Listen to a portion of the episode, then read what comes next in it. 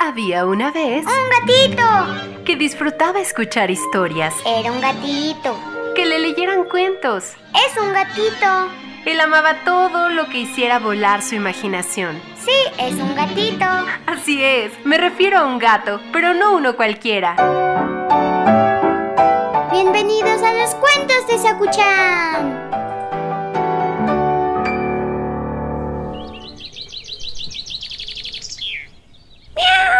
¿Qué estás haciendo, Sakuchan? ¿Ya estás listo para la historia de hoy? Ven, espero que no te dé miedo, ¿eh? Porque el cuento de hoy se llama Plasma el fantasma.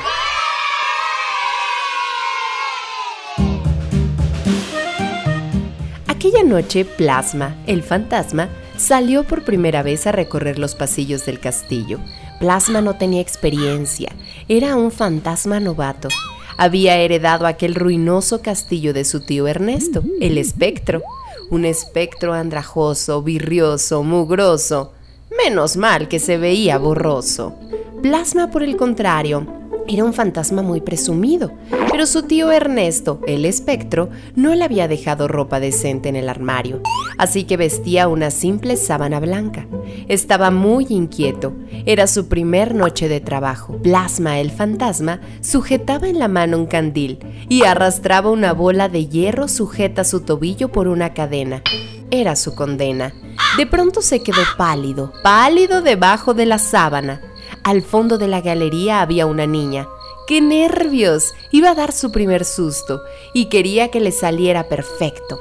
Plasma retrocedió hasta detrás de la esquina. Se atusó la sábana, sacó lustre a su bola y su grillete, hizo gárgaras y entrenó un poco la voz.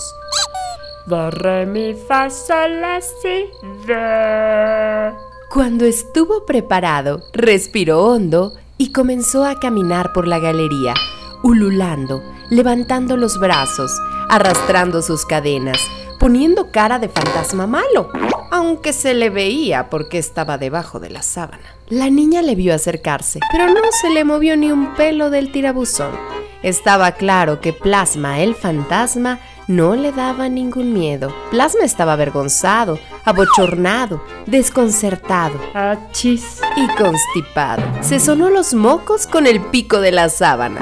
Davinia, la niña, le miraba con desdén. No asustarías ni a un ratón. Lárgate de aquí, principiante. Plasma, el fantasma, no pudo aguantarse más. Como fantasma novato estaba muy agobiado, así que estalló en lágrimas. Lloró tanto y tan fuerte que a los pocos minutos su sábana flotaba sobre un charco de lágrimas en el suelo. Davinia, la niña, recogió la sábana y se la dio a la doncella de la lavandería. A Plasma lo sumergieron en agua ardiendo, lo llenaron de jabón, lo restregaron por la tabla de lavar y le aclararon con agua helada. Por si aquello fuera poco, lo retorcieron para escurrirlo. ¡Qué paliza! Luego lo colgaron de una cuerda a pleno sol entre unos pololos y unos calzones. ¡Qué deshonra! Al día siguiente, la doncella recogió de la cuerda a Plasma el fantasma.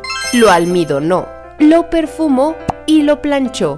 No le dejó ni una sola arruga. Plasma el fantasma recorrió aquella noche de nuevo los pasillos del castillo.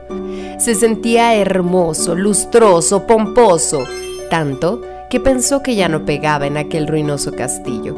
Así que colgó un cartel del portón levadizo, un anuncio que decía, Se necesita fantasma. y así, sin nada de equipaje, se mudó al lujoso palacio donde vivía su amiga Fátima, que por cierto le dijo que se quedara con ella eternamente, porque estaba muy, pero que muy guapo. Colorín colorado, este cuento ha terminado. El que se quedó sentado se quedó pegado.